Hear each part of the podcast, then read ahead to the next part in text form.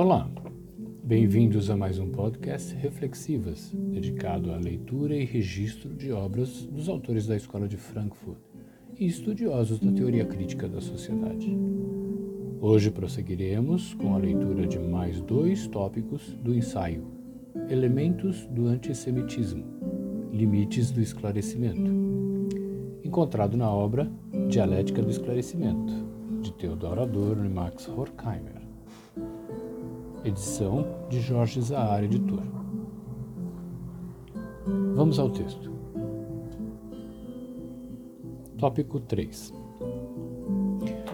A sociedade atual, onde os renascimentos e os sentimentos religiosos primitivos, bem como o legado das revoluções, estão à venda no mercado, onde os chefes fascistas negociam atrás das portas o território e a vida das nações, enquanto o público esperto calcula o preço no rádio, a sociedade onde a palavra que a desmascara se legitima por isso mesmo como recomendação para a admissão no banditismo político?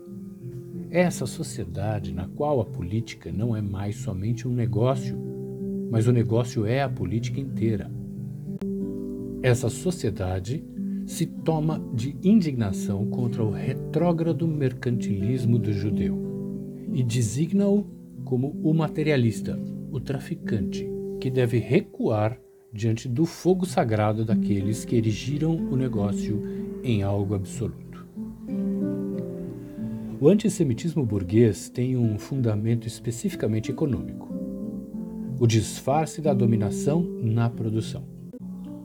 Se, em épocas mais antigas, os dominadores eram imediatamente repressivos, de tal sorte que não somente abandonavam todo o trabalho às classes inferiores, mas declaravam o trabalho como a ignomínia que sempre foi sob dominação, no mercantilismo, o monarca absoluto sofre uma metamorfose e transforma-se nos mais poderosos donos de manufaturas. A produção passa a ser aceitável na corte. Os senhores transformados em burgueses acabaram por despir o casaco colorido e passaram a envergar um traje civil. O trabalho não envergonha, diziam, para se apoderar mais racionalmente do trabalho de outrem. Eles próprios se incluíam entre os produtores, ao passo que continuavam a ser os mesmos rapinadores de sempre. O fabricante arriscava e embolsava, como o negociante e o banqueiro. Ele calculava, dispunha, comprava, vendia. No mercado, ele concorria com todos por um lucro compatível com o seu capital. Só que ele não rapinava apenas no mercado, mas também na fonte. Como representante de sua classe, tomava cuidados para não ficar prejudicado no trabalho de sua gente. Os trabalhadores tinham de fornecer o máximo possível. Como o verdadeiro Shylock, ele insistia em sua promissória.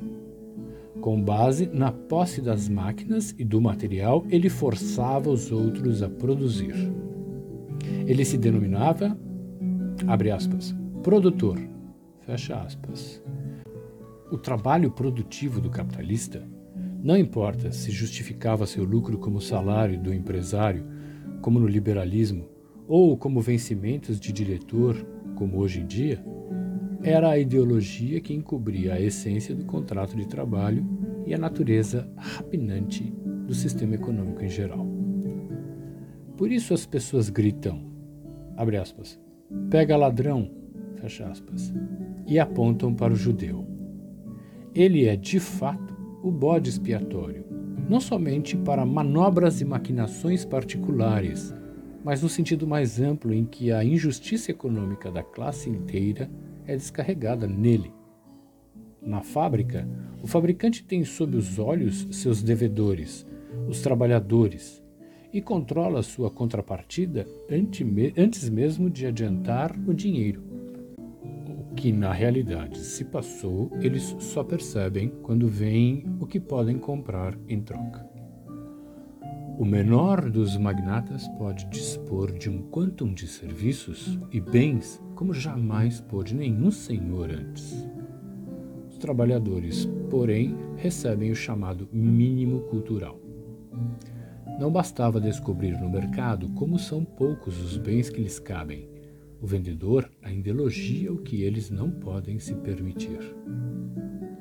Só a relação do salário com os preços exprime o que é negado aos trabalhadores.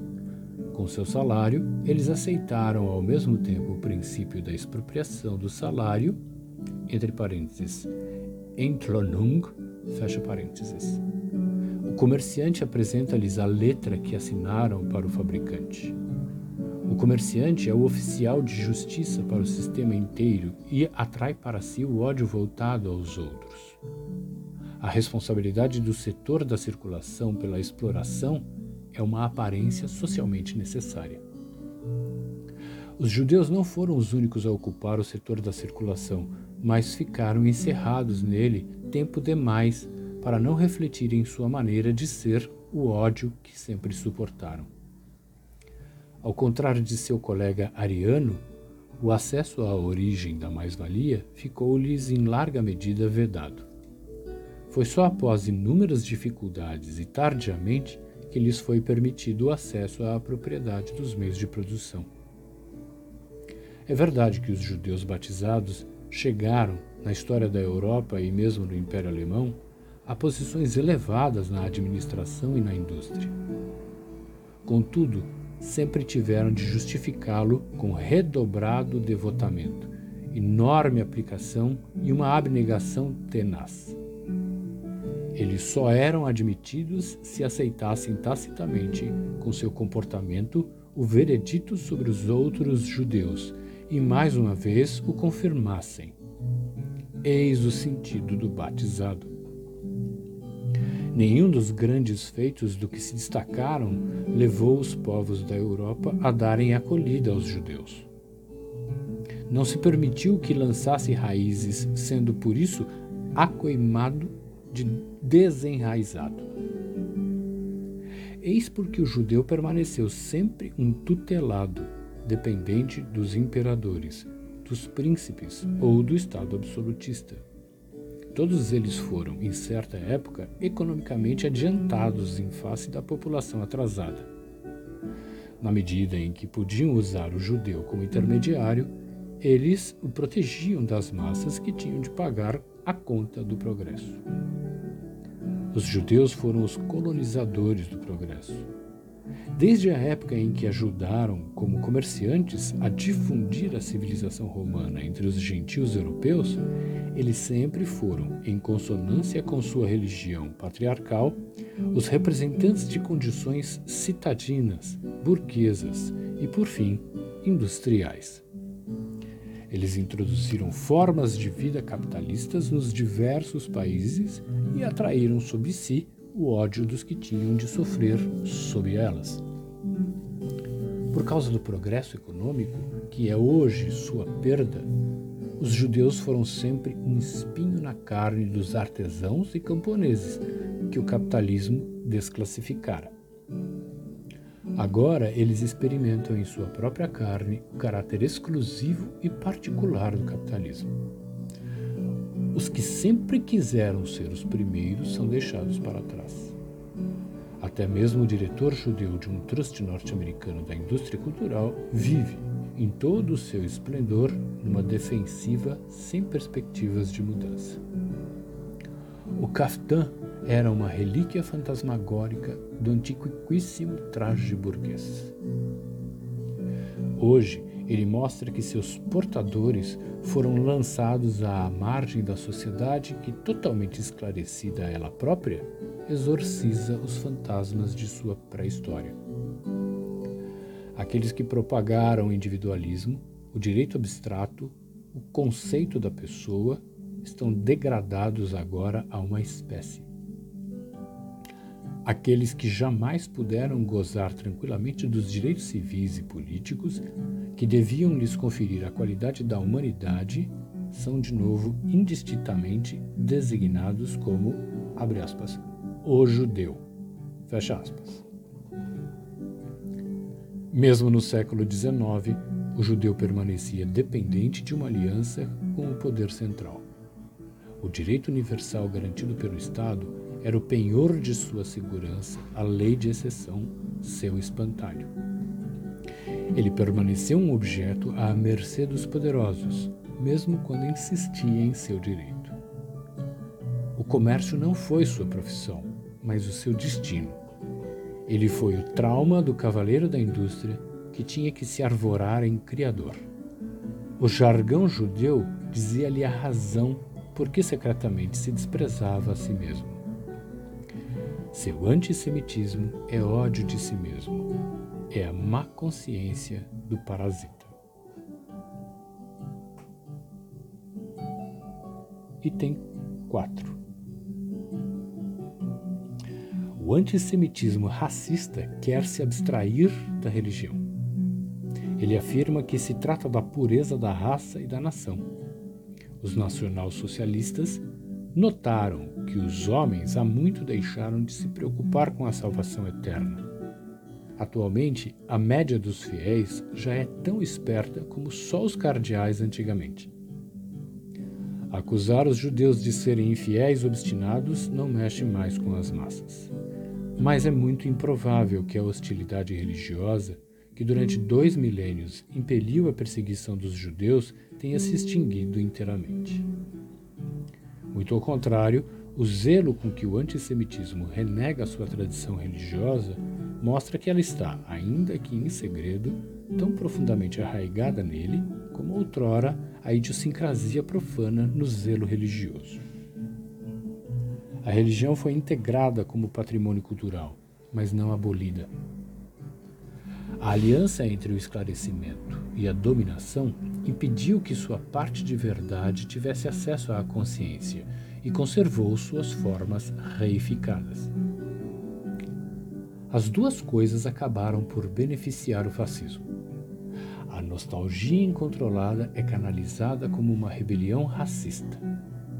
Os descendentes dos visionários evangelizadores são convertidos, segundo o modelo wagneriano, dos Cavaleiros do Santo Graal, em conjurados da Confraria do Sangue e em guardas da elite.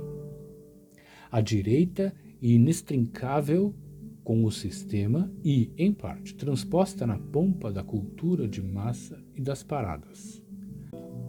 A fé fanática de que se vangloriavam os chefes e seus seguidores não é outra senão a fé encarniçada que ajudava, outrora, os desesperados a aguentar. Só o seu conteúdo se perdeu. Esta continua a nutrir tão somente o ódio pelo que não partilham, a fé. Entre os cristãos alemães, a única coisa que sobrou da religião do amor foi o antissemitismo. O cristianismo não é apenas um retrocesso relativamente ao judaísmo. Ao passar da forma enoteísta para a forma universal, seu Deus ainda não despiu inteiramente os traços do demônio natural. O terror, que tem origem no passado pré-animista, passa da natureza para o conceito do eu absoluto, que submete inteiramente a natureza como seu criador e dominador. Apesar de todo o seu indescritível poderio e magnificência que essa alienação lhe confere, ele é alcançável pelo pensamento, que se torna universal justamente pela relação com um ser supremo e transcendente. Deus, enquanto espírito, opõe-se à natureza como o outro princípio, que não garante simplesmente seu ciclo cego, como todos os deuses míticos, mas mas pode nos liberar desse ciclo. Mas ao mesmo tempo, a abstração e a distância desse Deus reforçou o terror do incomensurável. E esse verbo inflexível, dois pontos, eu sou, que nada tolera a seu lado, supera com a sua inescapável violência a sentença mais cega. Abre parênteses, e por isso mesmo mais ambígua também fecha parênteses, do destino anônimo. O Deus do judaísmo exige o que lhe é devido e já ajusta contas com o devedor relapso. Ele enreda sua criatura no tecido da culpa e do merecimento. O cristianismo, ao contrário, enfatizou o aspecto da graça, que está contido, é verdade, no próprio judaísmo, na aliança de Deus com os homens e na promessa messiânica. Cristianismo suavizou o terror do absoluto, na medida em que a criatura se reencontra a si mesma na divindade. O mediador divino é invocado por um nome humano e morre uma morte humana. Sua mensagem é: não temais. A lei desaparece diante da fé. Maior que toda majestade é o amor, o único mandamento. Mas as mesmas ideias que permitem ao cristianismo reabilitar a religião natural ressuscitam a idolatria sob a forma espiritualizada. Na mesma medida em que o absoluto é aproximado do finito, o finito é absolutizado. Cristo, o Espírito que se tornou carne, é o feiticeiro divinizado. A autorreflexão humana no absoluto, a humanização de Deus por Cristo, é o próton pseudos. O progresso para além do judaísmo tem por preço a afirmação de que o homem, Jesus, era Deus. É justamente o aspecto reflexivo do cristianismo, a espiritualização da magia, que está na raiz do mal. Apresenta-se como tendo uma essência espiritual justamente aquilo que, diante do espírito, se revela como tendo uma essência natural. O espírito consiste exatamente no desdobramento da contradição contra a semelhante pretensão do finito. Assim, a má consciência tem que recomendar o profeta como símbolo, a prática mágica como transformação. Isso faz do cristianismo uma religião, em certo sentido, a única, uma ligação intelectual com o intelectualmente suspeito, um domínio cultural particular. Como os grandes sistemas asiáticos, o judaísmo pré-cristão era uma fé praticamente indiferenciada da vida nacional, isto é, da autoconservação universal. A transformação do ritual pagão do sacrifício não se consumou apenas no culto, nem apenas na mente, pois ela também determinava a forma do processo de trabalho. É como o esquema desse processo que o sacrifício se torna racional. O tabu transforma-se na regulação racional do processo de trabalho. Ele ordena a administração na guerra e na paz, o semear e o colher, o preparo da comida e o abate de animais. Se as regras não se originam na reflexão racional, pelo menos a racionalidade se origina delas. O esforço por se liberar do medo imediato deu origem, entre os primitivos, à organização do ritual que, no judaísmo, se purifica no ritmo sacralizado da vida de família e do Estado. Os sacerdotes eram guardiões designados para velar pela obediência do costume. Sua função na dominação estava patente na praxis teocrática. O cristianismo, porém, queria permanecer espiritual, mesmo quando aspirava à dominação. Através do sacrifício derradeiro, o sacrifício do homem-deus, ele destruiu na ideologia a autoconservação, mas por isso mesmo entregou a vida desvalorizada ao profano. A lei mosaica é abolida, mas a César se dá o que é de César, assim como a Deus o que é de Deus. As autoridades temporais não confirmadas ou usurpadas, a prática cristã se torna concessionária do setor de salvação. Ordena-se a superação da autoconservação pela imitação de Cristo. Assim, o amor abnegado é despido da ingenuidade, separado do amor natural e contabilizado como mérito. Ao mesmo tempo, o amor mediado pelo saber de salvação deve ser o amor imediato. Nele estariam reconciliados o natural e o sobrenatural. É nisso que reside sua inverdade. no sentido enganosamente afirmativo que é dado à autoabnegação. Essa doação de sentido é enganosa porque a igreja vive, é verdade, do fato de que os homens veem o caminho para a salvação na obediência à sua doutrina. Abre parênteses, não importa se ela exige obras, como a versão católica, ou a fé, como a versão protestante. Fecha parênteses. Mas não pode garantir o objetivo. O fato de que a promessa espiritual da salvação não cria nenhuma obrigação, esse aspecto judeu e negativo da doutrina cristã, pelo qual a magia e, por fim, a própria igreja é relativizada, é tacitamente rejeitado pelo crente ingênuo. O cristianismo, o supranaturalismo, torna-se para ele um ritual mágico, uma religião natural. Ele só crê esquecendo sua própria fé. Ele se persuade do saber e da certeza como os astrólogos e os espíritas, mas isso não é necessariamente o pior em face da teologia espiritualizada.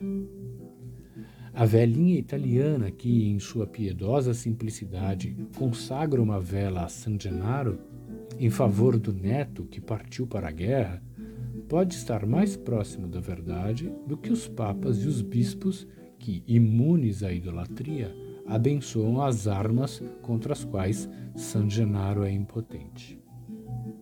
Mas, para a simplicidade, a própria religião torna-se um sucedâneo da religião.